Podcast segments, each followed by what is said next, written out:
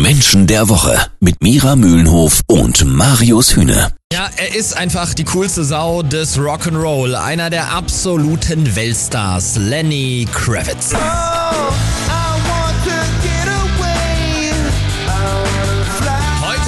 Abend, da gibt's bei uns die ganze Lenny Kravitz Story in den Giganten des Rock ab 20 Uhr. Und jetzt sprechen wir mit Erkenntniscoach und Sozialpsychologin Mira Mühlenhof über Lenny Kravitz, der vor allem eins ist, Mira, unendlich cool. Aber wie schafft der Kerl das? Das können doch nicht wirklich nur die Klamotten sein, oder? Ja, das wäre ja ganz einfach, ne? Dann kaufen wir uns einfach so coole Klamotten, wie Lenny hat, und dann sind wir auch alle so cool. Ja, wenn das so einfach wäre. Nein, das hat natürlich etwas mit der Persönlichkeit zu tun und die Persönlichkeit setzt sich zusammen aus vielen Komponenten, den sichtbaren und den unsichtbaren. Ja, äh, man spricht von einer bestimmten Aura oder man spricht von Charisma. Wenn man sich Bilder von Lenny Kravitz anguckt, dann wirkt er einfach aus sich heraus cool, ohne dass er jetzt dazu irgendwelche Klamotten braucht. Die verstärken das noch. Und äh, das liegt natürlich ähm, an seiner intrinsischen Motivation. Lenny Kravitz ist ein Mensch, der nicht an sich zweifelt.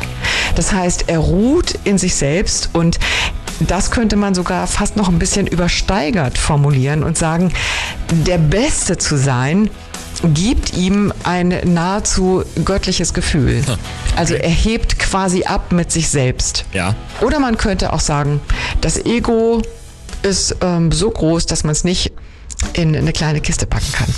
Jeden Samstag ab 9. Menschen der Woche. Also, Mira, wenn ich das richtig verstanden habe, dann kommt die Coolness bei Lenny Kravitz eben nicht nur durch die Klamotten. Die Coolness kommt irgendwie auch von innen, aber am Ende sind wir uns äh, doch alle einig und sind wir auch mal ehrlich, ist es doch alles nur Show, oder? Bei Lenny Kravitz kommt sie wirklich von innen, das heißt, sie ist nicht gespielt.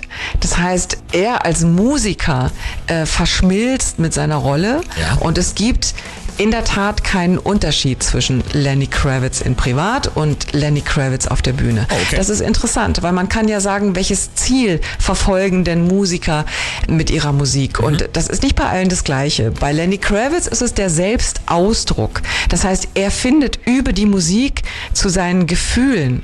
Ja, und er kann dann seine Gefühle besser wahrnehmen, besser auf seine innere Stimme hören und das dann nach außen transportieren. Und er hat schon als kleines Kind gewusst, das ist echt interessant, dass er genau das tun will. Also er hat ein Konzert erlebt, da war er ein kleiner Junge und Ja. war mit seinem Vater auf einem Konzert von den Jackson Five. Ah, okay. Und er hat dann beschlossen, das will ich auch. Ich möchte mein Leben lang für die Kunst leben, weil ich weiß, dass ich durch die Kunst lebendig werde. Michael Jackson als großes Vorbild. Langsam ergibt alles äh, Sinn. Jetzt die entscheidende Frage, Mira, der Grund, warum wir heute über Lenny Kravitz sprechen.